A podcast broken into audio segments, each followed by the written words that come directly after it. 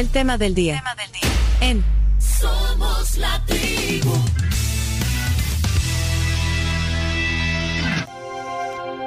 Hoy en el tema del día tenemos la presencia aquí en el estudio de la tribu del embajador de El Salvador en la República Popular de China. Él es Aldo Álvarez y bueno, bienvenido a nuestro programa, Aldo.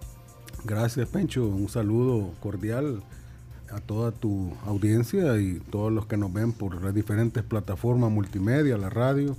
Saludos también aquí a Claudio eh, el chino, alias, alias, el chino. Martínez, Martínez, hay que aclarar, Martínez. chino Martínez. Eh. no se le olvide. Y es por los ojos, eh, Aldo. No, gracias, embajador, por estar aquí, ¿no? Y, habíamos tenido la oportunidad de hablar en los tiempos de la pandemia. hicimos una conexión justo cuando, cuando se iba a ir, cuando, cuando ibas a ir a, ya estaba nombrado, pero no me había ido todavía. Sí, entonces ya pasó cuánto, cuánto tiempo. Dos años, para ser exacto, dos años. Yo me fui a finales de julio del 2021 y vine hasta exactamente a finales de julio de este año, dos años. Te podríamos decir que Aldo es el embajador eh, del sabor en China que más tiempo ha estado en el cargo. Es el segundo embajador, el primero estuvo algunos meses. Menos de 10 meses. ¿Sí? Fue nombrado por el anterior gobierno, obviamente. Y pues eh, luego se fue, eh, sin mayor preámbulo y estuvimos un par estuvo un par de años sin, sin embajador la, la, representación hasta que yo llegué eh, y ahora ya, pues ya cumplimos dos años de estar ahí representando al país y a nuestro gobierno. Bueno, ya nos vas a contar un poquito de esa experiencia, de hecho ese es el objetivo de esta, de esta plática. Eh, Aldo Álvarez es, es, abogado y notario de profesión, también tiene maestrías en Derecho, estuviste en Tulane, New Orleans. New Orleans. Fuiste, fuiste al Mardi Gras. Fue, sí, fui un par de años al Mardi Gras. Sí. y estuviste eh, también, y tienes una maestría en Derecho eh, pluralista, en, pluralista en la Autónoma de Barcelona y, tengo una en Derecho Internacional y comparado con la Tulane en Estados Unidos.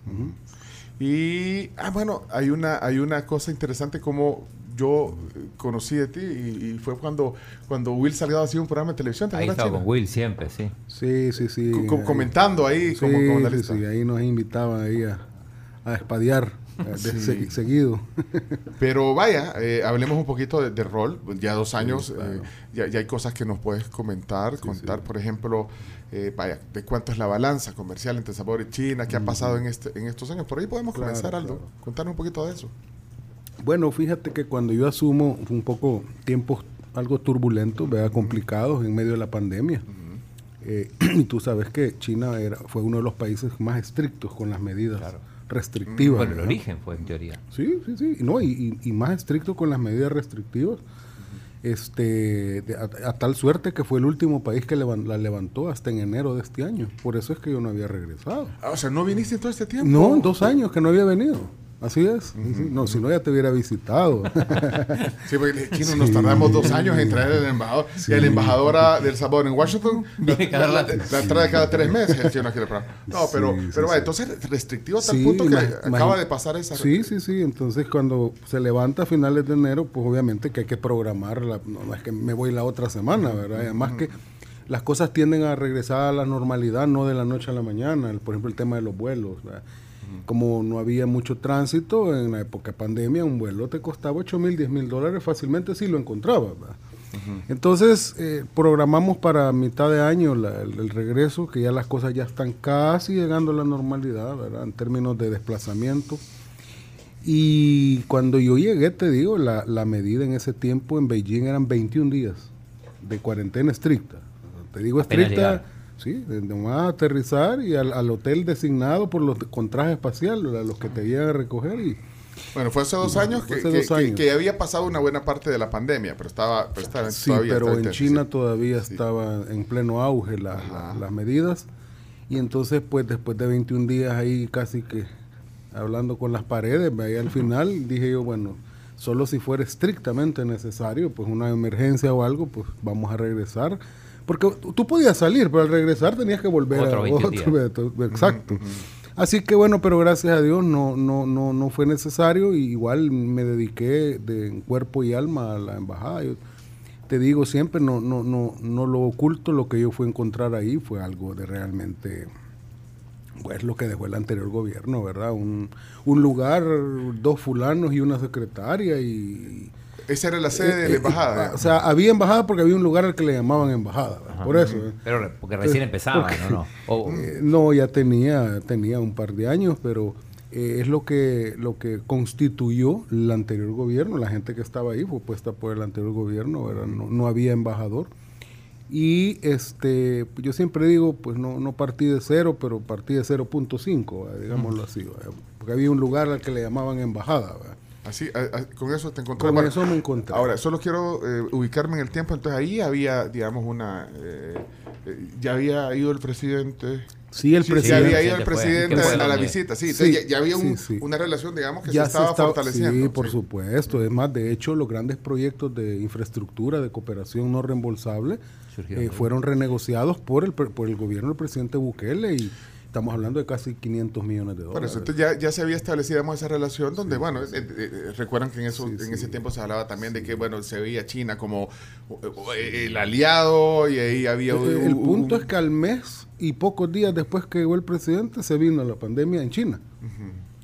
Entonces, todo se, se concentró en eso. Pero tú, quieres decir que ya, digamos, con la dimensión de, de, las pláticas, de la cooperación y todo, o sea, no se merecía tener una embajada en esas condiciones. No, no, no, no, no, no. Y, el presidente por esa razón es que, pues, eh, nos dio la misión y la, y la expresa, ¿verdad? Petición, ¿verdad? De que había que fortalecer las relaciones con China.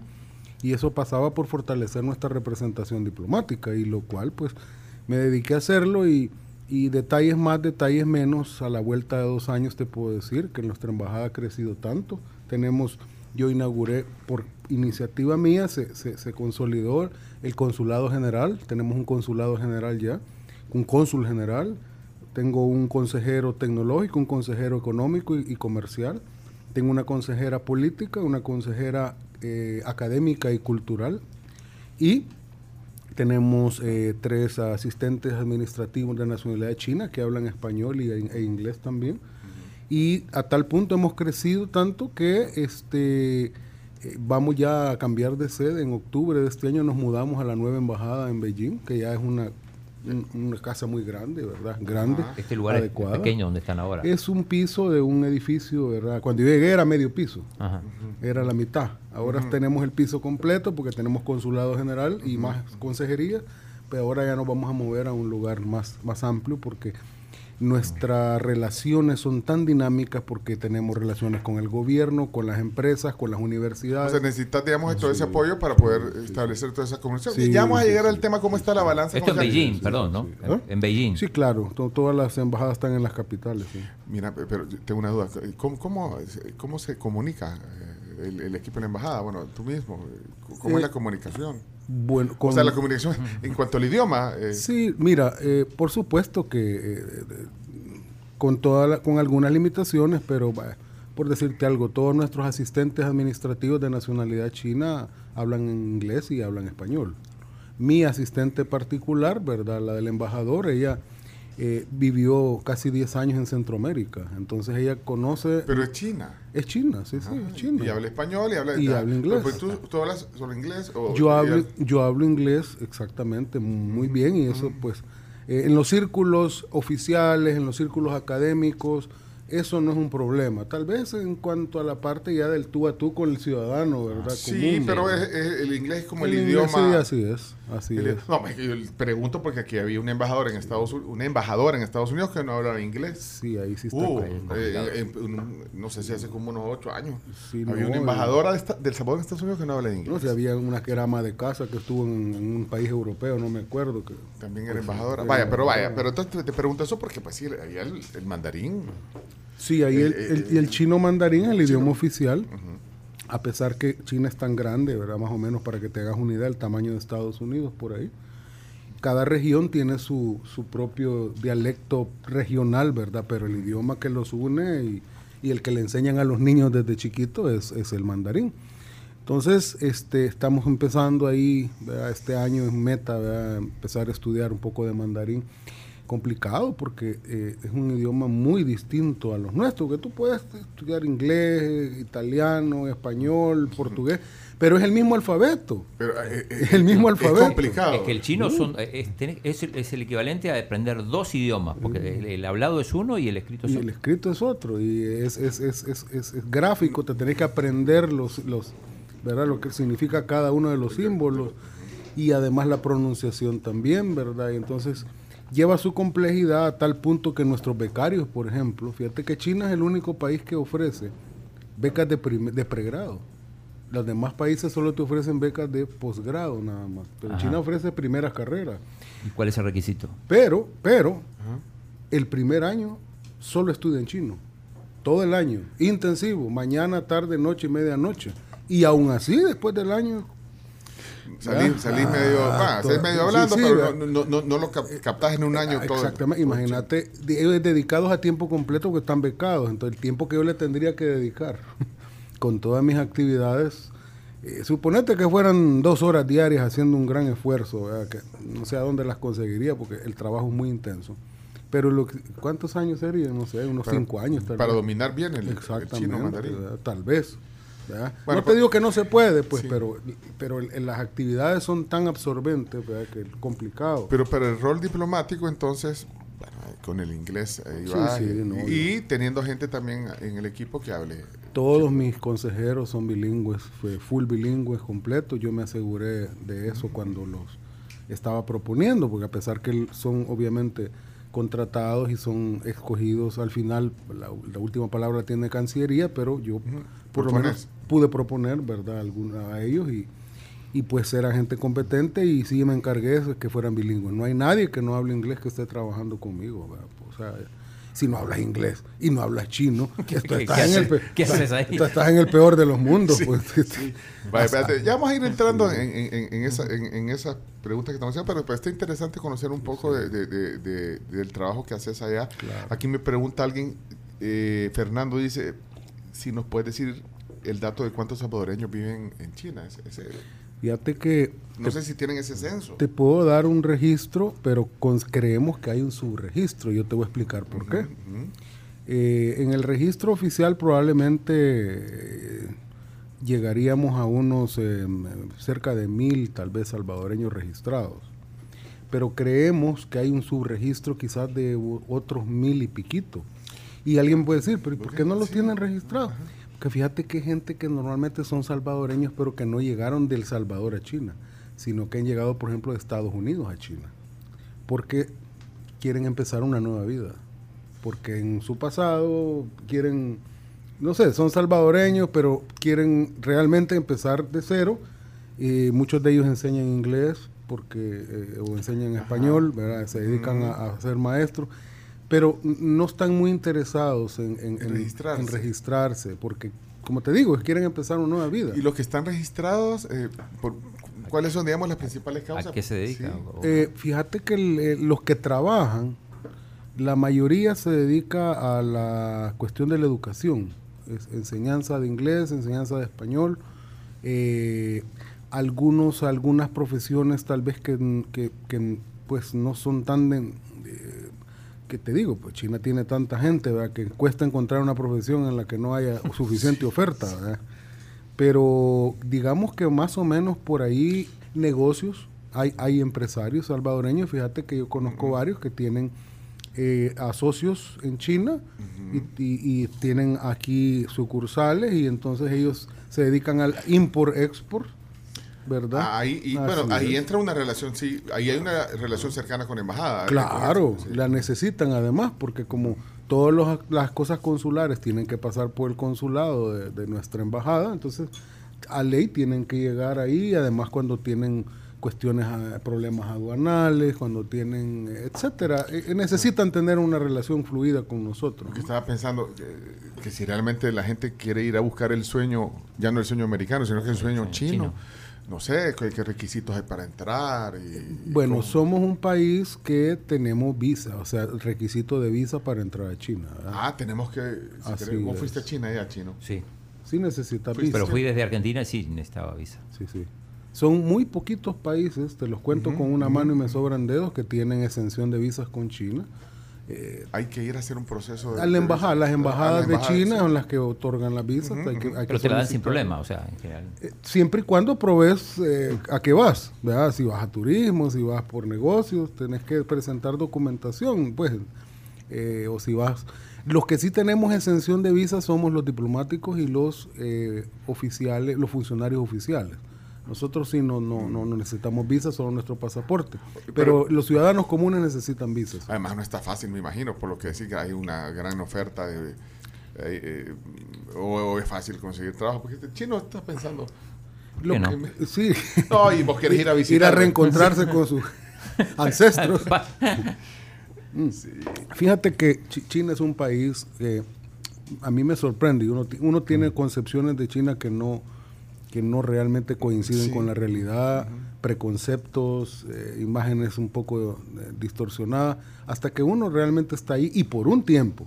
Porque si vos llegás ahí de vacaciones, unos 15 días, 3 semanas, no, no lográs comprender la situación, pero cuando ya tenés un buen rato estar ahí y lográs comprender el sistema, la economía, un poco la, la mentalidad social, la mentalidad burocrática, la mentalidad de, de política, te das cuenta que realmente es un país que es una máquina que va en ascenso. O sea, funcionan de una manera increíble. cada ciudad, uno va, uno, uno, uno, no puedes perder la capacidad de asombro. Tú vas a una ciudad y crees que ya lo has visto todo. Y ves una megaciudad y de ahí vas a otra ah, y ves otra megaciudad. ¿Shanghái es la más moderna o hay otra? Mm, está entre, porque fíjate que hay cuatro ciudades que son las ciudades autónomas que solo le responden al gobierno central que son Beijing, Shanghai, Tianjin y Chongqing. Bueno, allá las megaciudades son ciudades que andan entre los, 23, los 20 a los 25 millones de personas. De ahí te dicen, hay ciudades medianas que son como entre 10 a 12 millones, o son medianas. Mm. Te dice que hay ciudades las pequeñas, pues andarán entre los 4 o 5 milloncitos. y los, ya los pueblitos andarán por el millón, no sé. así se miden, así se miden los números ¿verdad? en China. Ahorita que hablas de números, eh, decías registrados mil, eh, de mil salvadoreños. O sea, estos están aptos para votar y, van, ¿Están aptos para votar? Están aptos para votar y nosotros le estamos dando, a través, obviamente a través del Tribunal Supremo Electoral, la capacitación para. ¿Estás, en comunicación con el Tribunal Supremo Electoral para que puedan votar estos salvadores? De hecho, es que el tribunal tiene una, está en, en, trabajo coordinado con la Cancillería para vincularse con todas las embajadas en el mundo. No importa cuántos salvadoreños hay en cada lugar. No importa, pero va a votar hasta el último salvadoreño de nuestra diáspora esté a donde esté. Pero y en China solo es un consulado, que en los consulados en la embajada va a ser, en este caso solo va a ser en Beijing. En Beijing eh, en forma presencial, pero también hay otras modalidades, tú sabes, ¿verdad? ¿Cuáles serían esas modalidades para esas, los esas las que vamos a definir, las que está definiendo el Tribunal Supremo Electoral, modalidades electrónicas. De hecho, te cuento, el otro viernes en El Salvador, ya va a ser sábado en la mañana en China. Sí va a tener una capacitación del voto en el exterior para la diáspora en China, Japón y Corea. O sea, la van a dar para toda Asia y por, por las diferencias horarias la van a dar a las 7 de la noche de aquí para que sea a las 9 de la mañana ya. Entonces ahí le van a explicar a nuestra diáspora todo el proceso. Las modalidades. Mira, solo un paréntesis, eh, me, me, me, indica Graciela que hay una protesta. ¿Dónde? Eh, esto es Hecho Radio. Graciela Rajo con información en desarrollo. ¿Qué pasó? Así es, rápidamente se registra una protesta, esto frente a Casa Presidencial. Son algunas personas que están exigiendo la legalización de sus tierras. Miembros de COFOES indicaron que llevan esperando 35 años y además presentaron un paquete de reformas para que puedan enviarse a la Asamblea. Ok, bueno, ahí está información de desarrollo aquí. Atenta. Radio. Atenta, Graciela Rajo. Bueno, pero mira, volviendo al tema de, la, de, de, las relaciones, porque yo quiero saber, bueno, de hecho, eh, hay un hay un TLC que no sé si ya se no, se ha implementado el TLC. Quiero entrar al tema de cómo está, digamos, porque había, hay, una expectativa de decir, bueno, China, el, nuevo aliado, el nuevo amigo. ¿eh? Amigo. El, nuevo amigo y aliado. Entonces, bueno, hay un TLC que ya está firmado. Yo te explico. Vaya, vaya, por favor. Eh, el año pasado el presidente eh, anunció, ¿verdad?, que estábamos con la intención de comenzar un proceso de negociación, los TLC, acuérdate que es un proceso de negociación previo con China para eh, poder aprovechar eh, ese gran mercado de 1.400 millones de gente. Y que cada vez tiene más poder adquisitivo, que cada vez la clase media se vuelve más grande y que cada vez está demandando más del mundo y que es una, una, monstruosidad, ¿verdad?, en, términos de consumo. Eh, con esa, ese anuncio, pues ya están preparadas las cosas para que cuando el señor presidente nos dé la indicación, cuando él lo estime conveniente de que es el momento para iniciar el proceso de negociación, se comienza, pero ya está preparado todo esperando el banderillazo de salida del señor presidente, ¿verdad? ¿Qué cosas están pasando ahorita, digamos, en ese eh, en esa relación, intercambio comercial con China? y, qué esperas que pase luego de que se ponga en marcha eh, ese banderillazo? ¿Qué, ¿Qué, está pasando ahorita, digamos, entre las relaciones eh, que se está exportando a China? Mira, ¿Qué, están haciendo en la embajada? Mira, nosotros como país, el principal producto de exportación actualmente es la caña, es el azúcar, de caña, obviamente en cantidades considerables, muy considerables, tonel mucho, mucho tonelaje. Luego el segundo producto es el café. Eh, pero nuestro café, y, hay gente que me ha preguntado, porque recientemente por nuestra gestión logramos hace unos meses que se registraran ya 13 productores de café, ya están registrados en la aduana china para poder exportar directamente. Y entonces muchos me han dicho, mira embajador, pero y si antes no podían exportar porque no estaban registrados, ¿cómo es que, cómo es que el café es el segundo producto de más exportación? Porque nuestro café es tan apreciado, tan sabroso y tan demandado, que lo que hacían muchas empresas europeas era se llevaban el café de aquí, lo importaban a, Europa, principalmente a Alemania, y de Alemania lo reexportaban a China. Imagínate todo el, Era una cadena larguísima. No, imagínate las ganancias de todos los brokers, todos los intermediarios, en, el, camino. Eso no lo vamos a volar ahorita porque vamos a exportar directamente ya a China. pero eh, entonces el café es el café de, de, calidad. Ajá, de calidad. Este café que se gana premios y que tiene una un, mayor precio por libra. En buena medida, pero también se demanda todo tipo de café, también para blending, acordate. Le, o sea, ¿Le gusta a los chinos el café? ¿Son muy no, ¿Toman más té o no? Fíjate que ahí hay una brecha generacional ya. La gente con un poco más de edad, eh, un poco mayor, sí todavía toma té, pero las nuevas generaciones, allá vos ven por, decir una marca, sin hacerle promoción, hay Starbucks en cada esquina. O sea, ¿En China? Sí, sí, sí, así como lo dijo. Otras marcas locales también que son cadenas de, de, cafetería. en cada esquina. Y, ves jóvenes que toman su café como... hay una brecha y cada vez esa comunidad se está haciendo más grande y más grande. Entonces, hay más demanda, está creciendo la demanda también. Exactamente. y es apreciado nuestro café. Muy apreciado en cuanto a la calidad nosotros no competimos en cantidad, por, por ejemplo, con Brasil o con Vietnam, que ganan cantidades, pero la calidad no es igual. Entonces tenemos ventaja por el tema, porque eh, por, el tema de la calidad, porque nos hemos dado cuenta que han estado varios cafetaleros, productores que, que, han sacado buen, buena tasa, digamos, y, que se aprecia el, el café y se vende a buen precio también. Yo estuve reunido con los cafetaleros en la semana antepasada, cuando recién vine yo en el Consejo Salvadoreño del Café, eh, para explicarles eh, mi nueva estrategia de exportación de café a China con las características de ese mercado muy particulares que no son iguales en otros países, porque también he encontrado y he detectado cómo vamos a ganar más. Fíjate que no solo la triangulación que te conté, sino que los principales importadores de café a China están en Shanghai. Y esos son los brokers que más le, ganan a la importación. Entonces yo no solo, no solo nos vamos a volar la triangulación, sino que me voy a volar también a los, a los brokers en Shanghai, porque ya identifiqué oh, directamente en las provincias a los importadores de cada una de las ciudades para que llevar directamente nuestro ¿Y, ¿Y eso con el TLC?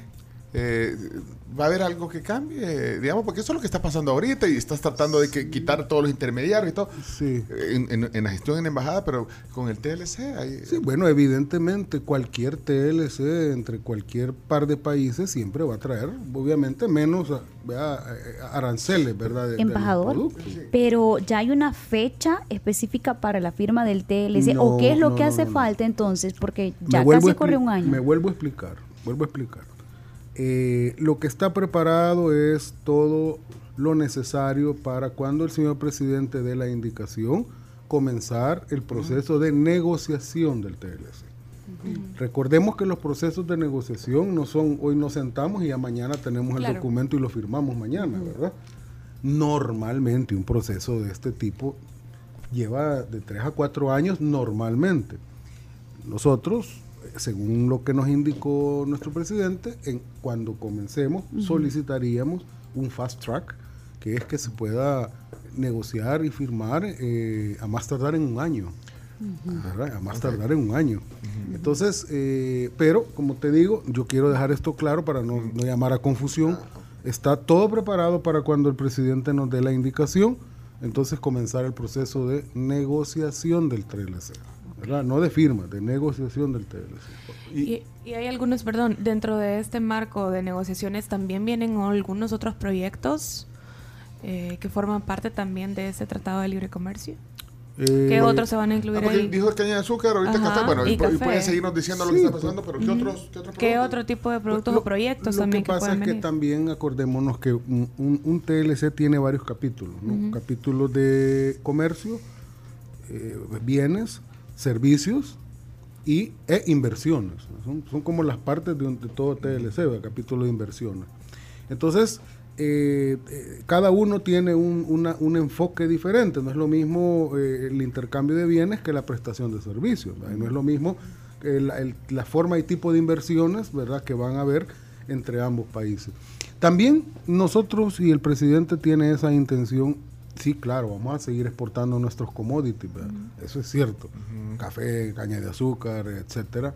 Ahí, eh, la semana pasada me reuní con los licoreros también. Tenemos una estrategia porque ya casi logramos registrar a nuestros licoreros. En Cihuatán van a llevar, ¿no? Eh, eh, hay varios. Hay en Cihuatán, en Guasapa, está ah, Maja, están ron. ron, nuestro ron. ¿Y de qué se hace el ron? La caña. De la, caña. de azúcar. Y ahí les pasaba había un ron. Claro. Que no me acuerdo en qué, país. No, hombre, un ron. no era WhatsApp, era otro que tenía el nombre salvadoreño y nunca lo he visto. Pero hay una industria ronera aquí que. Muy, muy desarrollada, por cierto. muy desarrollada. los chinos toman ron. Los chinos, mira, China es tan grande hay, que, para todo. Que, con que, que, con que a uno, al, al 0.1% le guste, ya lo hiciste. Ya es un gran mercado. No, ya lo hiciste. Miren, es muy temprano para estar hablando de ron. Viene el desayuno ya. Eh, es el embajador de El Salvador en China, Aldo Álvarez, que está con nosotros. Por cierto, alguien nos está eh, consultando aquí. Raúl Chica, estoy leyendo el WhatsApp. Dice que si alguien sabe qué pasa por la ceiba de Guadalupe, ya eh, averiguo aquí la red de noticias de la tribu con el apoyo de Graciela y todos. Eh, bueno, estamos ya a punto de desayunar con el embajador eh, eh, Aldo Álvarez, embajador del sabor en China. Sabes, Aldo, que aquí tenemos un montón de, oyentes. Bueno, no soy en todo el país y, mucha gente. Y hay. en el mundo también. No, en el mundo, pero hay algunos productores de café que oyen el ah, programa. Y aquí acaba de escribir un productor y dice: decirle al embajador que el desafío es conseguir mejores precios, porque los chinos quieren pagar bien barato el café. Hay que posicionar la marca, eh, la marca País de Café como un premium, no como un commodity únicamente. Te, sugiere aquí un cafetalero. Sí, claro, esa es una de las, de las, de las apuestas. Es que a pesar que hay un montón de marcas nacionales, muchas pueden haber, así como hay eh, productores pero nosotros eh, estamos trabajando en la conformación de la marca País, Café del Salvador. Pero, pero, pero con premium, pues, porque, ajá, no solo como un commodity, como dice él. Sí, sí, pues pero, pero, eso, pero es un trabajo que tiene que ver, me imagino, con un tema de, marketing, de, marca País. Por ejemplo, yo lo que les he dicho a los productores de café, mira, yo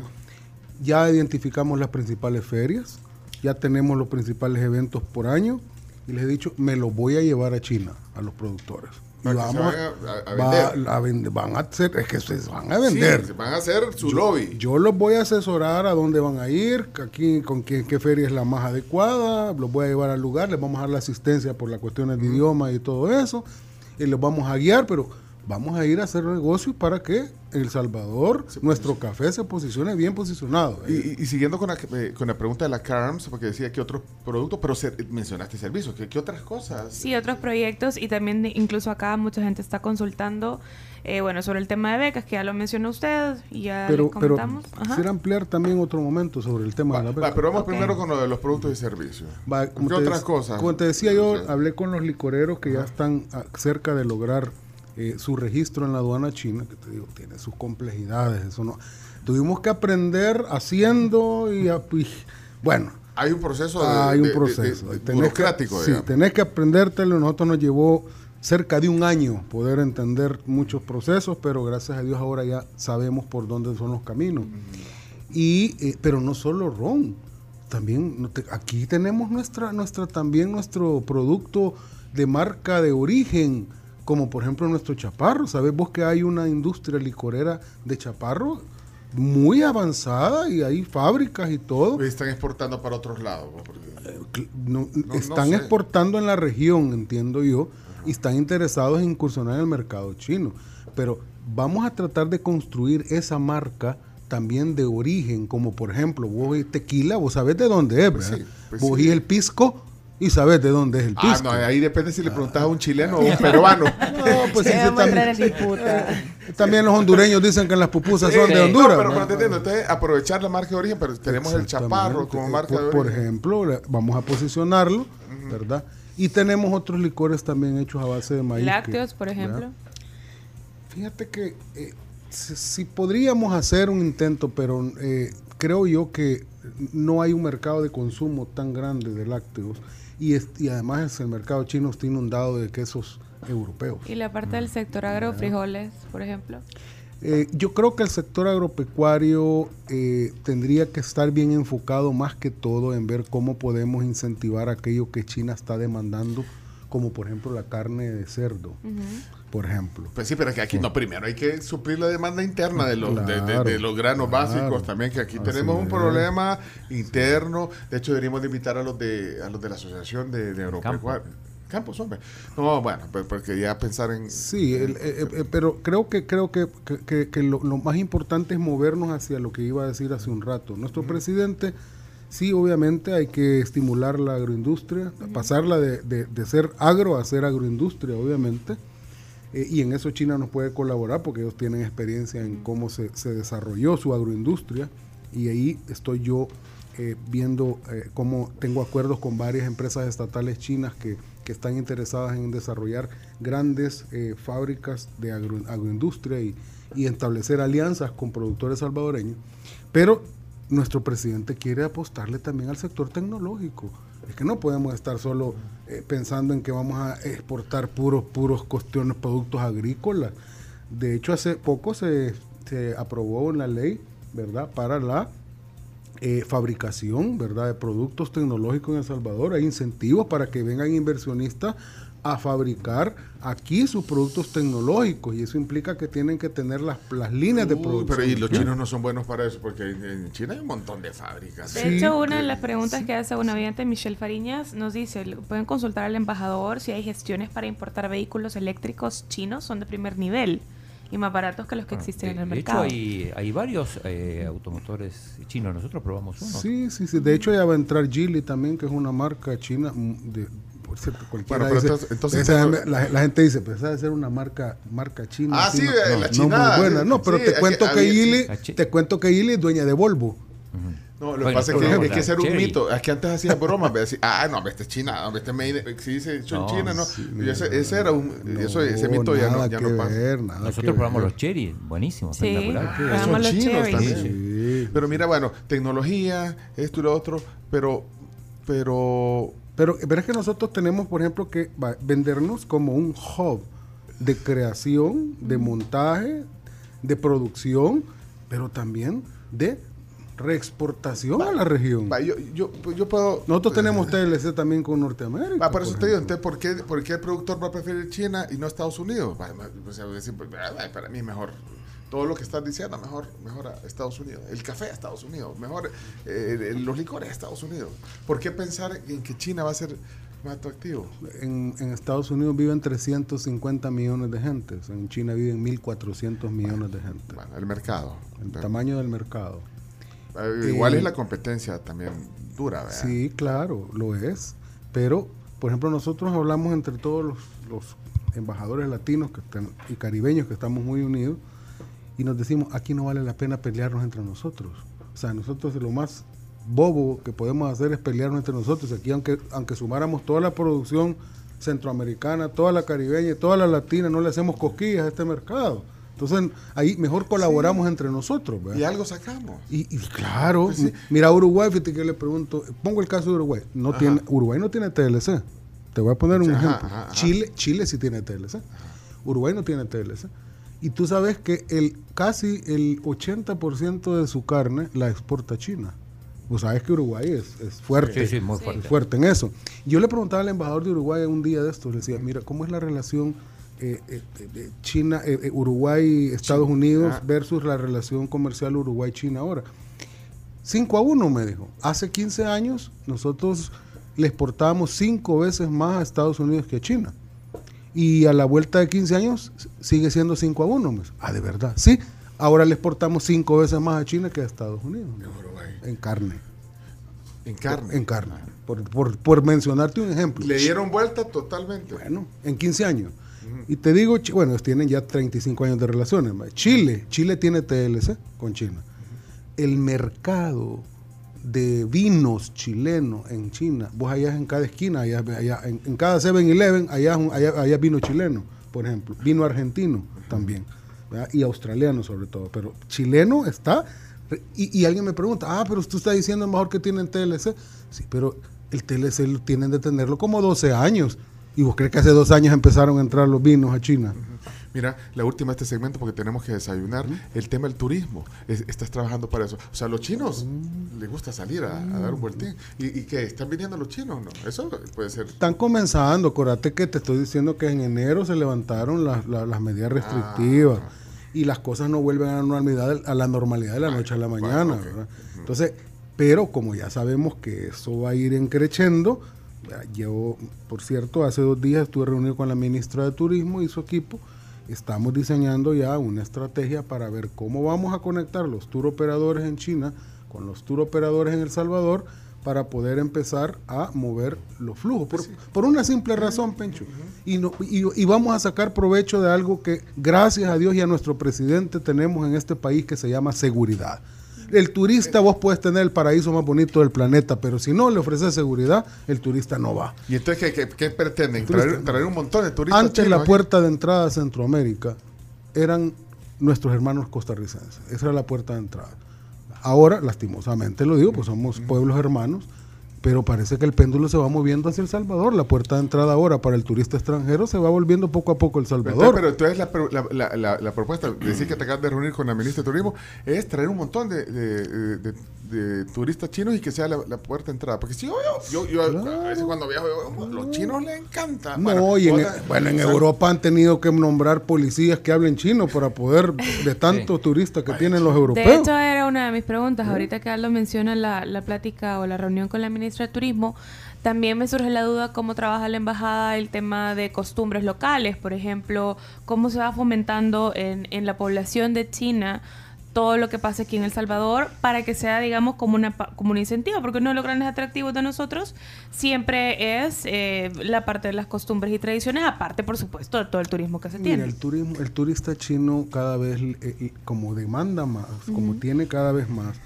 y, y demanda más cosas nuevas, Centroamérica para los chinos todavía se convierte, porque es la última área que llegamos a tener relaciones con China, si lo vemos en contexto mundial, somos de los últimos, ¿verdad? De hecho, nosotros vamos a cumplir apenas cinco años, el 21 de agosto. Se sumó hace poco? Eh, bueno, Nicaragua hace como tres meses, eh, Honduras, hace tres meses, ah, Nicaragua hace un año y medio apenas, Costa Rica, que fue el primero, que fue en 2007, Panamá un año antes que nosotros. dominicana el mismo año que nosotros. Entonces, esta zona todavía para ellos no es tan conocida, pero además presenta un interés para ellos turístico, el mundo maya. Por, eso eh, hay que potenciar eso que dice la Carmen. Exactamente. O sea, trasladarles el tema de, la identidad cultural. Para eso, para eso ya tengo yo una consejera cultural. que te mencioné y nosotros hacemos una labor de promoción también de nuestro país en términos culturales. Ah, están trabajando en eso. Claro, por supuesto. Pues y si no, la quedamos puede también. Yo también puedo. Sí, y puede mandarín. Sí. bueno. Eh, Pepe García Ferreiro, empresario, pregunta si, si cree que puede ser viable a corto plazo un vuelo directo. Pues no lo sé. Eh, no lo sé, yo lo voy a gestionar porque acuérdate que también hay un componente, al final casi todo tiene un componente político en China. obviamente tiene que haber viabilidad comercial, sí, ¿verdad? Pero al final también hay un componente, bueno, la mayor aerolínea china es Air China y es estatal, ¿verdad? Entonces, lo que te quiero decir es lo siguiente, antes de la pandemia había un vuelo directo de Beijing-Ciudad de México, por ejemplo, directo. Pero claro, se vino la pandemia y se suspendió, no, se ha, no se ha reanudado. todavía parece ser que el otro año hay intenciones de reanudar ese vuelo. Entonces, obviamente que si un avión puede venir de Beijing a Ciudad de México, puede llegar a San Salvador. Y, ese, ese, es un reto que te, vas a poner entonces, pues lograr. Claro, porque eh, es, muy conveniente para un turista un vuelo directo, aunque dure 18 horas, pues, pero sabe que no tener que bajar y subir en otro lado. Sí, que quieren ser la puerta de entrada de, turística para acá. Eh, ¿Vas a trabajar por eso? Sí, claro. Pero ya, avanzaste, en eso. No, no, no, todavía no, porque yo te, te repito, las cosas vuelven a la ah, normalidad gradualmente. yo te digo, yo no había, se levantaba una restricción en enero, después haberme venido en febrero pero los precios, por ejemplo, de los vuelos no se habían todavía normalizado. ¿Quién va a pagar 8 mil dólares? Iba a pagar 8 mil dólares por un vuelo. Hasta que vos en primera clase. No, eso, eso, vale primera clase. Yo viajo en económica, no fregué. No, no. Pero no será... que queríamos te voy a traer el boleto, te voy a mandar el boleto escaneado para que lo veas. No, es que le chino, chino, me ponen. mira, hasta me apachó los vos querés que viajes en turismo. Ah, no, pero mira, no, está caro un boleto para China. Porque ahora ya no, ahora ya no. ¿Cuál es el valor de un boleto? Ahora en clase, dependiendo la ruta y, el número de escala, obvio.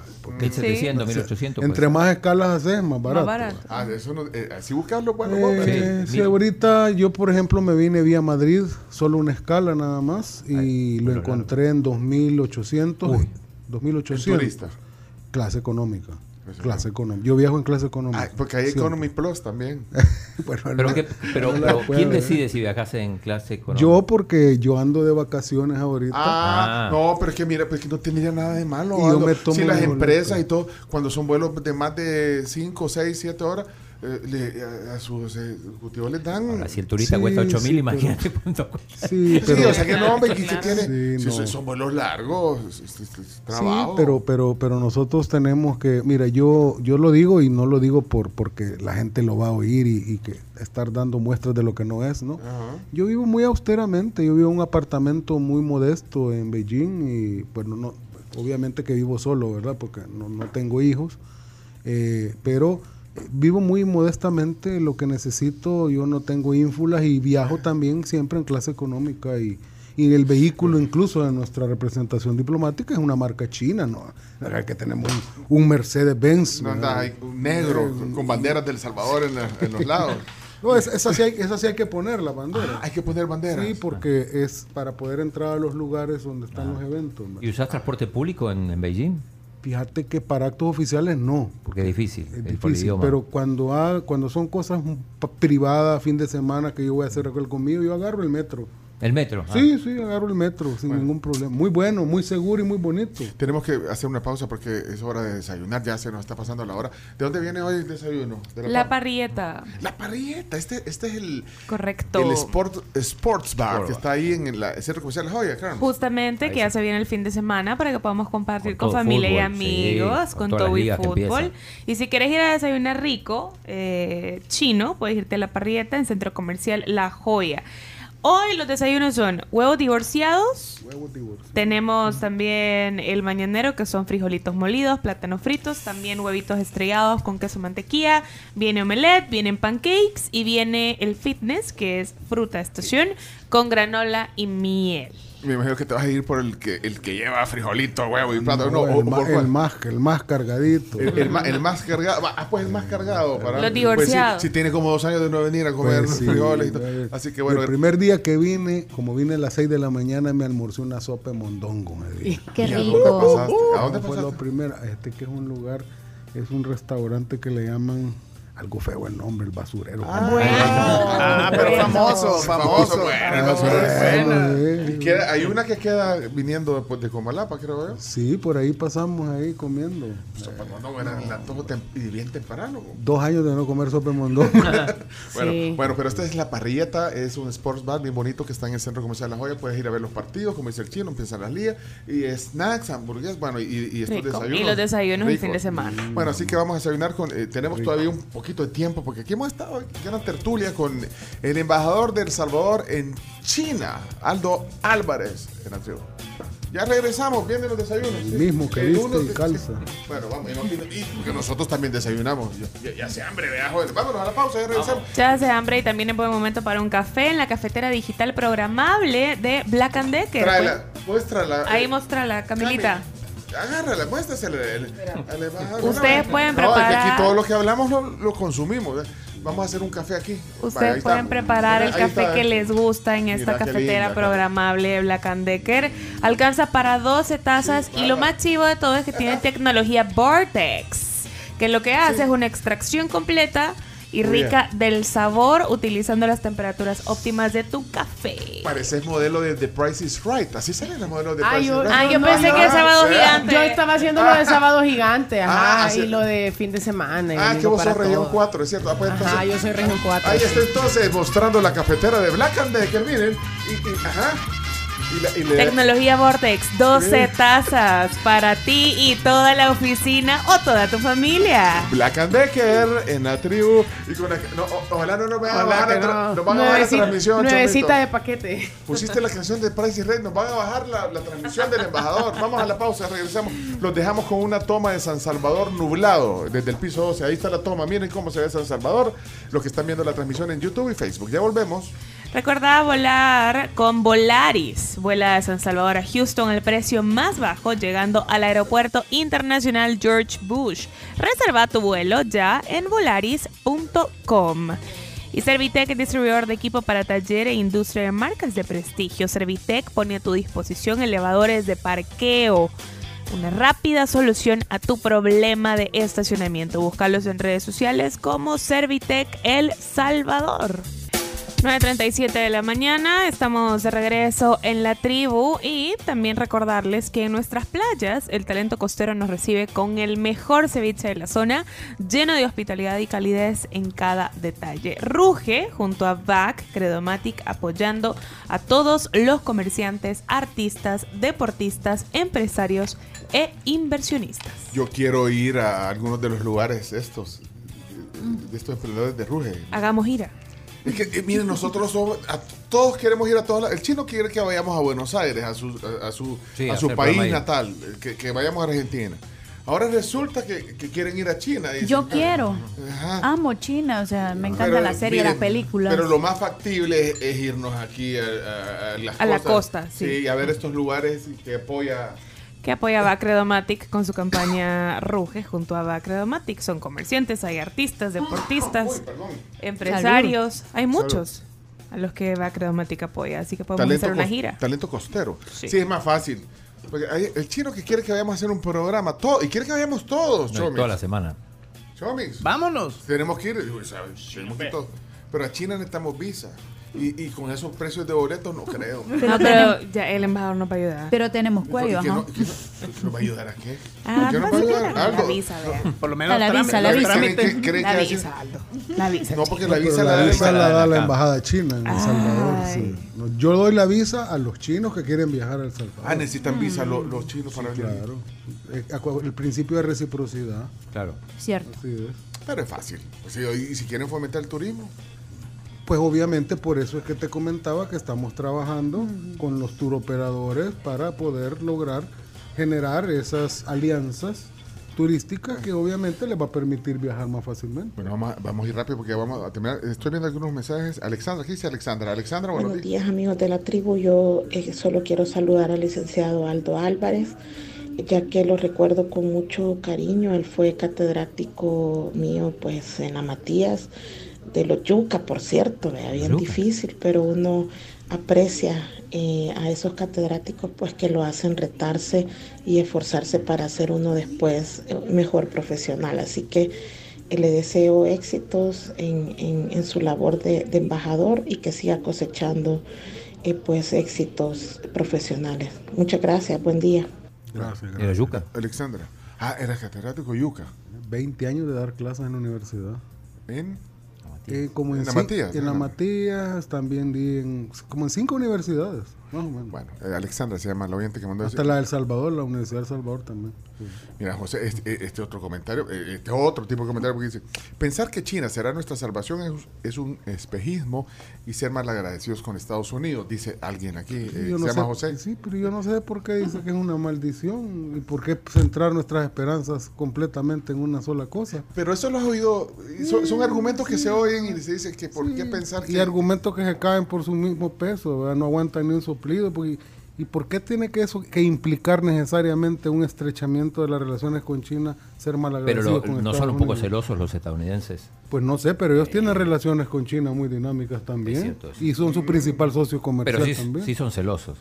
Pues no sé, ahí, ahí eso se lo dejo yo a los que estiman y saben medir los celos. es que a este chino le gusta. que tienen celómetros, ¿no?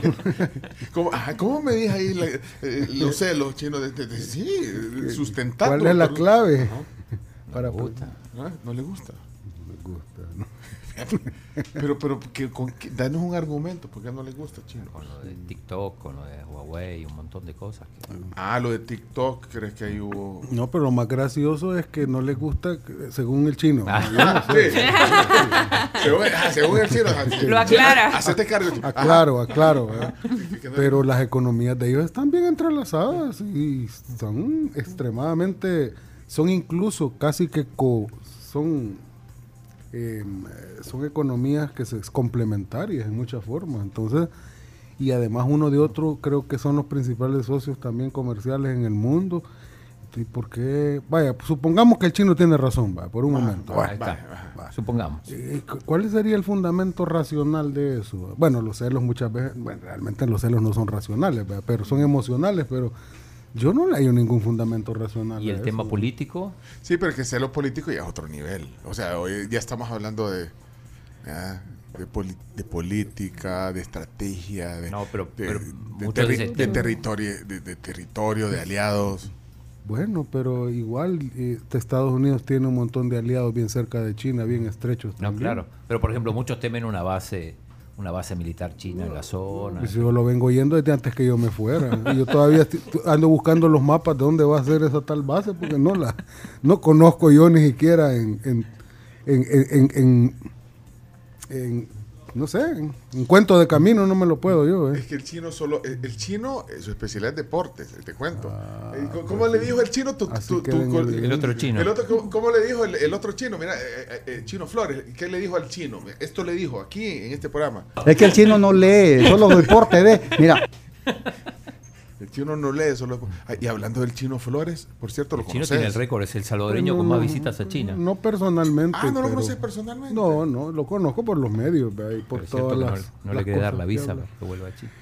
Sí, no, pues el chino, pero a mí, a mí me da, bueno, yo, yo sí pues, creo que me siento con la libertad como ciudadano de hablar de, de él porque es candidato. Ah, bueno, ahorita es candidato. ¿Sabes que yo lo conocí? Perdón, solo paréntesis. ¿Eh? Yo conocí al chino Flores aquí en este programa por una feria que él promovía de, de, lazos entre China. Pues y como dice el chino, eh, dice que ha ido no sé cuántas veces a China. Pero mira, mira, yo te voy a decir algo. Este personaje sabe de cualquier cosa en el mundo menos de China. ¿Quién? Este señor, ¿El, que le llaman el Chino Flores, no sabe nada de China. Pero yo, como 40 veces. Pues yo no sé cuántas veces habrá ido, pero pero, ni siquiera saben qué año estamos del calendario chino. Pues de ahí dijo que el año pasado era del, gat, del gallo y que ahora... ¿Y ahora cuál es? No, hombre, sí que el, año pasado fue el, año del tigre y este año es el año del conejo. O sea, yo no sé de dónde se inventa él. Ni siquiera conoce el calendario chino, pues, o sea... Pero, pero mira, pero... Lo mira, pero espérate. Y habla de que tiene un montón de conexiones y que conoce aquí la...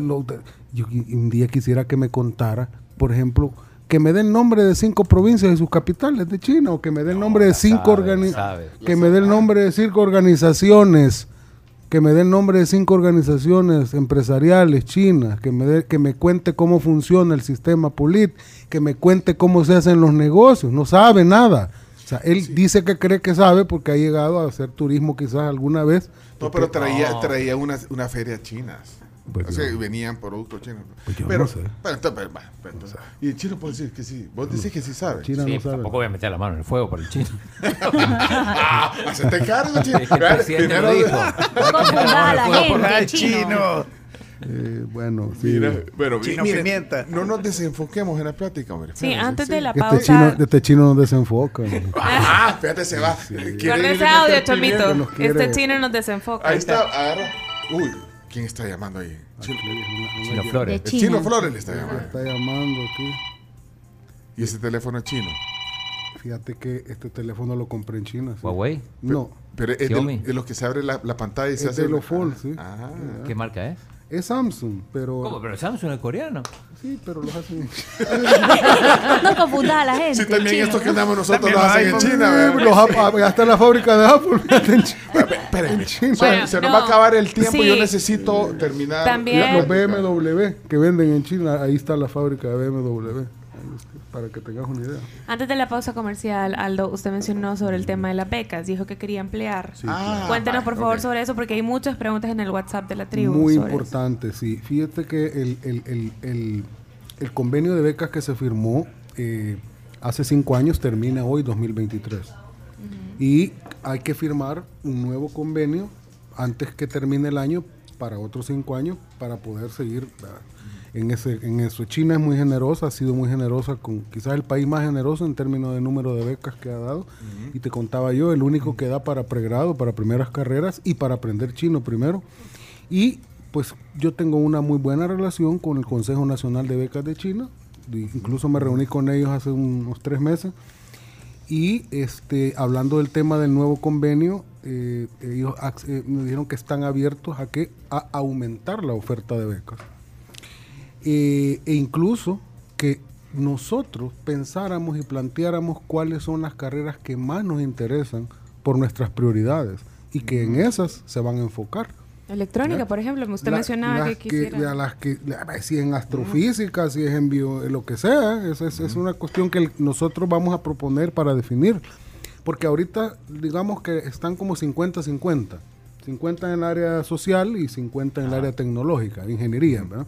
Pues ahora, en base a nuestras prioridades, nos digo, ustedes propónganos y eso que a ustedes les interese, hacia ahí nos vamos a enfocar. Además de eso, no solo becas hay para estudiantes, sino también, esas son becas de gobierno a gobierno, pero también yo estoy haciendo ahorita un barrido general de becas que ofrecen las provincias, las ciudades, con presupuestos propios, las universidades, que son de aplicación directa y que no tiene que ver la nacionalidad, sino que están abiertas para cualquiera que llene los requisitos en el mundo. Y por último, las becas que ofrece el gobierno a través del ministerio de, eh, a través del gobierno, perdón, a funcionarios, para que vayan funcionarios nuestros a capacitarse allá, becados por un periodo de tiempo eh, pues tal vez no tan largo, pero que vayan a capacitarse en áreas de administración pública, en áreas de gestión, etcétera. Eh, ¿Cuándo menciona que termina este año ese convenio? Este ¿Específicamente en qué mes termina? El final de año. ¿Y para aplicar entonces hay que? Estamos ahorita en el proceso de negociación del nuevo convenio. No, por eso, pero entonces como si quiere aplicar para una beca en China, ¿cómo Ajá, pero entonces ahorita no, no, no, no hay aplicaciones, no se puede aplicar. ¿Cómo no? Porque el convenio sigue ¿Y por, dónde? Normalmente las convocatorias las hace, se hacen a través de la, eh, la embajada de China en El Salvador en coordinación con la ESCO, la Agencia de Cooperación Internacional. Entonces ellos se coordinan y ESCO tiene su página de becas y ahí se hace la, ahí está. la publicación. son full y, además No, Bueno. y llevan estipendio, te pagan, les pagas el boleto de ida y regreso, O sea, bien completa. estipendio Primera. mensual. Y un año solo para aprender chino. O sea, y salís ya también. el full, primer full, año, full. el primer año solo estudia en chino. Sí, como nos contaste. Mira, solo para, para ir cerrando, porque esta se me va a quedar y yo, yo sí quiero conocer cómo van caminando esos proyectos de, de cooperación, de los que, bueno, de los La que más se han hablado. El estadio, ¿qué? Eso, biblioteca. la planta.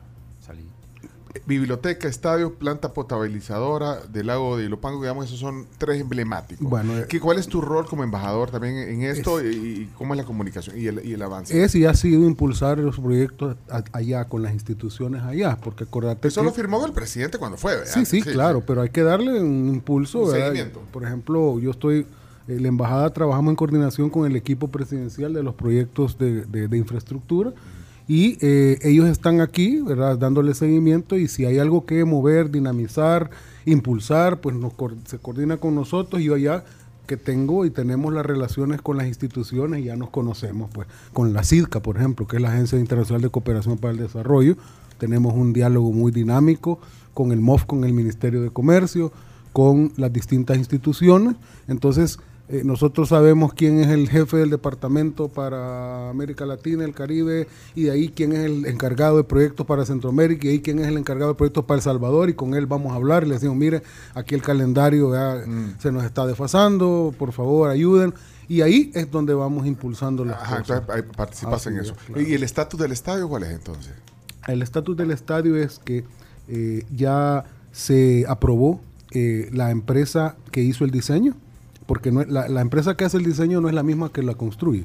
Entonces ahora vamos a la etapa de adjudicación de la empresa que va a construir el Y estadio. eso se hace en China. En China, claro. Espérate, y le- o sea, es la empresa China. del diseño- Es que las empresas todas son chinas. Sí, sí. Ah, chino, ¿quién sí. hizo el diseño? China. ¿Y de ahí quién va a...? eh, También, China. También, por ¿Y supuesto. cuándo van a definir la, la constructora? Eso está en- para ser definido en septiembre. En, en agosto, perdón, finales de agosto. Ahorita, ya casi. En esas están ahorita. La constructora. Y de ahí ya ponen fecha de, de inicio de obra. Media vez la constructora ha sido adjudicada, entonces ya la constructora empieza a ver, a hacer los preparativos para poner fecha de inicio de la obra. ¿Calculas que cuánto se irá a llevar eso? Esa- Eh, para llegar a la mira, fecha de inicio de la obra. mm, Yo no quisiera casarme con fechas porque es un poco complicado, pero eh, sí creemos que va a ser en un tiempo no, no muy largo. El que sí ya va, porque ya, lo- ya, ya, ya los ingenieros de GBI Construction Group, que es la, la que va a hacer la planta potabilizadora, GBI Construction Group, GBI es una provincia. Sí, sí, ahí, sí. Sí, sí. Por Y- el y- equipo de fútbol. Sí, cabal. Eh, ah, ya ves, ya ves, de eso sí saben, mira. Si solo de fútbol, sí, ¿sabes? sí, cabal, cabal. Solo fútbol, Ahí jugaba Macherano. Cabal. Entonces ellos van a construirla y ya vinieron, de hecho ya se van en estos días también. Yo allá ya fui a la empresa, ya la conocí. Me, enseñaron una planta potabilizadora que va a ser parecida a la no, hombre, eso es, un- es faraónico, eso es increíble. Y este ya empiezan en los próximos eh, semanas la construcción de la planta potabilizadora del lago Ilopango que va realmente va a suplir de una manera considerable el área de Gran San Salvador de agua potable. El- el- el- la biblioteca ya está casi por entregarse. Eh, El mencionó María muelle- Durán que el probablemente muelle- fuera en diciembre. En diciembre, dijo. Lo dijo acá en el programa. alcalde dijo. El alcalde dijo, María Durán, que probablemente fuera en diciembre. Eh, y, el, la- y también Pero- pero- el muelle de la libertad, el nuevo muelle, también está ya casi por ser, ter- por ser entregado. Ya están en los, digamos, en los últimos detalles de la obra y que para ser entregada también a la, a la, a la brevedad. Eh, en fin, ah, te- tenemos el tema del CIFCO, el tema del, del nuevo, del nuevo centro de convención. Ese está en, Van a hacer uno. ese ¿Dónde? está en la etapa de la, eh, la empresa que lo está diseñando. China también. Espérate, ¿a dó- Es ¿dónde que todo lo que es con cooperación lo hacen ellos? lo hacen ellos. ¿Dónde va a ser? Fíjate que eso está, eso se está definiendo, eso se está Ay, definiendo. no me si sabes, Aldo. Ah, sí, sí. Ahí te voy a traer los planos cuando ya estén aprobados para que los veas en Bueno, aunque no nos digas, por, pero haber un sí, pero sí, ahí. sí, Sí, ya, sí, ya sí, tiene, la- ya sí, tiene sí, la- sí, el lugar donde va a ser Sí, circo. sí, sí. Y es un, y es un centro considerablemente mucho más grande que el que antes era circo. ¿verdad? Y va a haber anfiteatro, dice el chino. Sí, claro. Pero sí ya sabes el lugar. Yo te lo voy a comentar cuando esté definido completamente. Ah, va, pero ya hay opción. Sí, sí, sí, sí. Y también lo del estadio ya sabemos dónde va a ser. No, ese sí. No, pero el sí estadio no. va a ser aquí, Aquí en en, la escuela la militar. antigua la escuela Ah, militar, cabal. No, pero hay gente que no sabe, hay gente que todavía Ah. me pregunta, mire, ¿a dónde lo van a hacer? Me El estadio chino, a- ahí por el, la, la avenida Jerusalén. Cascada. Sí, hay gente que me dice que, que- que no sabe dónde va a ser. ¿Y, ¿Y el CIFCO dónde va a ser? Ya, le, pe- le pegaste. No, es que tal vez, tal vez, tal vez se le sale. No, no, no, no, no vas a ser tú el que lo va a decir. No, o- no, y en su momento se va a anunciar oficialmente. Y off the record, ya cuando terminemos. Bueno, cuando terminemos. No, pero el chino no puede estar en off the record. No, ¿cómo No, va? no, hay, hay, hay un, en un cuarto especial ahí solo a uso. Mira, y, y- y- y cooperación militar, policial, equipos, porque eh, creo que a Costa Rica le donaron los chinos unos aviones de transporte para, para vigilancia aérea y todo. Eh, To- y aquí sí, no, no, no to- hay... todo es parte de una construcción. Acuérdate que Costa Rica abrió relaciones diplomáticas con China el año 2007. ¿verdad? Ya, ya nos llevan que todo es una evolución. Mira, todas las relaciones diplomáticas tienen un periodo de maduración. La nuestra, fíjate que tenemos cinco años, pero de cinco años efectivos. En realidad son los dos que yo tengo. Porque antes pasamos dos sin embajador. Y te tocó la pandemia y me también. tocó la pandemia. O sea, efectivos, efectivos, dos años. Sí, y bueno, y también que, eh, volviendo a la pandemia, ha tenido un efecto. Bueno, incluso estamos viendo ahí, eh, me está enseñando, eh, Graciela, unos datos de, de la, la caída que tuvo también la economía china, ¿vea? Así es, bueno, es que yo estaba escuchando que Coexport dijo que esta caída de exportaciones de China, que fue alrededor de un 14.5% respecto al año pasado, va a afectar a El Salvador. ¿Es así? ¿No es así? Usted que ha vivido allá también. Sí, es, es, es- lo que pasa es que entramos en el terreno un poco de la especulación, porque esto es bien dinámico, esto es bien dinámico. Yo te, yo lo decía fuera, eh, digamos, de la- del aire, que, por ejemplo, la, la mayoría de, de analistas internacionales, y lo puede verificar en internet, le daban un crecimiento a China no mayor del 4, 4.5%, y ahora ya tuvieron que revisar las cifras al alza y va a crecer 6, 6.5%. Y ellos mismos han tenido que rectificar sus, y estamos hablando de instituciones internacionales, ¿verdad? No. Entonces eso es bien relativo. Yo lo que estoy viendo, in situ, es que realmente se están recuperando a una velocidad vertiginosa de los efectos de la pandemia, realmente. Bueno, miren, ya casi cerrando, estoy dándole una vuelta aquí al WhatsApp. Esta pregunta me parece interesante, la voy a leer al costo. Dice, ¿serían tan amables de preguntarle al señor embajador si la embajada de China le da algún tipo de acompañamiento a los comerciantes locales sobre negociaciones que se quieren hacer con proveedores chinos de dudoso proceder? Vamos, mira, yo, yo, yo, yo voy a ser muy sincero Sí, con esto y quiero sí. que me deje el espacio. Yo lo voy a decir porque eh, nosotros apoyamos a todos los emprendedores salvadoreños porque creemos que, que es importante, pero nuestro trabajo está enfocado en las exportaciones salvadoreñas y en la traída de inversiones, no tanto en la importación de productos chinos para El Salvador, porque ya, ya- ya ten- ya hay bastante aquí de eso. ¿verdad? Pero eso sí, si un importador salvadoreño de productos chinos nos contacta y ellos ya hicieron su contacto y, y nos dicen, mire, solo quiero saber si esta empresa es confiable para no perder mi dinero, nosotros tenemos una base de datos, tenemos, pagamos un servicio especial, sabemos quién es quién, ya distinguimos el oro del moro y nosotros le podemos decir, no, mire, con ese no haga negocio. Ahí está, ahí está respondida la...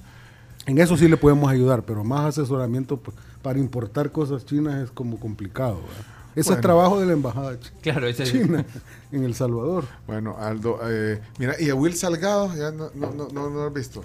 Ah, me invitó a su programa la semana antepasada eh, que hizo, porque él creo que ya no lo está haciendo, solo estaba cubriendo ahí un par de días. Yo tengo tiempo de no ver, ya no hace. el No, ya no lo hace. es que el chino era el televidente, número uno de ¿eh, chino? Y cada vez que abría el teléfono caía, la primera llamada que caía era la del chino. No, y ahí, y ahí estabas tú a veces como panelista y estaba Romeo Auerbach Romeo. Auerbach era panelista también. Me acuerdo en esos tiempos. Uno sí. terminó al- alcalde, el otro terminó de diputado y otro embajador, imagínate. Ya, ya no, ya na- ninguno hace programa. ¿eh? Bueno, Aldo, gracias por el tiempo que hoy nos has dado. eh, hablar un poco de, de- de tu rol como embajador del sabor en, en- en China y, bueno, algunas cosas aquí que, que quedan, pero aquí cuando pues, vas a venir más seguido. Sí, claro, ahora que ya todo está normal, voy- voy- obviamente ya voy a estar viniendo con, no cada mes, ¿verdad? obvio, pero sí con un poco más de frecuencia. Y pues No, cuando- porque la embajadora eh, de Estados Unidos, de El Salvador, Estados Unidos, viene más frecuente. Sí, pues son cinco horas para llegar aquí, Ah, vaya. Sí, pero Es que me- me- vos sabés siempre cuando viene Milena. Siempre sí. sí, sí, sí. Pero dice, le querés invitar cada. No, hombre. No, no. ¿Cada pero- cuánto vas a invitar? La, la No, hace bastante que no viene ahora. Y se reúne, tiene contacto, comunicación con el cuerpo, digamos, con, Sí, con los- con sí, cuerpo sí, diplomático tenemos contacto, sí. Hay un chat de embajadores. Hay un mundo. chat de embajadores, sí. De hecho, y en- encabezado por la señora canciller del Salvador. Alexandra Gil. Sí, sí, sí. Le Ahí, mandamos un saludo a Alexandra. ahí nos mandamos a veces hasta las felicitaciones de cumpleaños de los embajadores. ahí Ah, ahí está el chat. Eh, el embajador de. Memes no vaya ahí. No se comparten memes. este, Eh, es serio, Chomito. El embajador del Salvador en Argentina, ¿quién es? Eh, fíjate que ahorita sí no, Eh, como no- dijo. Vos tenés que conocerlo. Sí, el embajador del Salvador. Del Salvador en Argentina. En Argentina. Sí, eh, No, para, para ir viendo, porque tenemos que ir. Ya, ya tenemos aquí el contacto con Aldo. Para ir viendo. ¿Y por qué no ir a Argentina a hacer un programa? ¿Por qué no ir a China? Ah, que China necesita, ahí sí necesitamos. Billete. billete para ir allá. Patrocinio. Camila, ¿y vos te dan permiso ahí en el.? Vámonos. Ni dos veces. Ey, bueno, tenemos que cerrar, ya son, ya es la hora, las 10 de la mañana, Dios santo. Eduardo, Aldo, Eduardo gracias. Cardosa es el diputado, sí lo, lo mencionó ayer. Ah. Eduardo Cardosa. Sí. vaya. Usted debe estar en el, en el grupo. Eh, todos los embajadores estamos ahí. Aldo Álvarez, embajador del Salvador en China. Gracias por la visita. No, gracias a ti, a ti por la invitación, gracias a todos ustedes, los felicito por el programa y espero estar pronto nuevamente por acá. Bueno, y si no nos conectamos por... Y no, podemos ¿La hacer una video. cuánto es? Un 14 horas 14. adelante. O sea, ahora ya son. O sea que ahorita son la medianoche casi de A, las- viernes. a las 8 de la noche sería el... eh, ah, no, empezamos el programa nosotros a las 8 de la noche, hora de... Son las 10 de la... Si son las 8 de la mañana, son no, las... a las 6 empezamos nosotros. A las 8 de 9 la, de la noche, 8 de la no, noche. de la si noche. es a las 6 es una buena hora, pues son las 8 de la noche, del mismo día. Ah, bueno, pero, pero empezaríamos a las 10 la entrevista, entrevista porque a las 10. 10, 10 y cuarto, 10 y media, por ahí. ahí buena hora. Ah, pues, ah, Lo hacemos virtual. En la noche ya te estás echando un, ¿cómo se llama? La, la bebida china por excelencia. o? El banjo, el, el, el Moutai. Espirituo- espirituoso, rico. El, eh, fíjate que De arroz, el, de el arroz, licor eh. de arroz, es- pero el licor nacional de arroz de ellos es el banjo. ¿Y el, el plato es el pato laqueado o cuál es? Es el de Beijing, Ajá. es el clásico de Beijing, el pato laqueado. sí, Y sí. otro plato así típico. Es que, es que, mira, lo que aquí comes como comida china, papá, no es comida china. No. Con esa, esa Eh, frase cerramos sí, el programa. no. Gracias, Aldo. Queda- quedará el video ahí, la transmisión en YouTube, Facebook y pueden buscar el podcast si, no vieron la plática completa más tarde en Apple Music, Spotify, todas las plataformas. Cerramos y nosotros seguimos. Vamos a las noticias desde Hecho Radio, aquí en vivo con Graciela Rajo. Adelante, vamos, ya, ya venimos. Regresamos con más.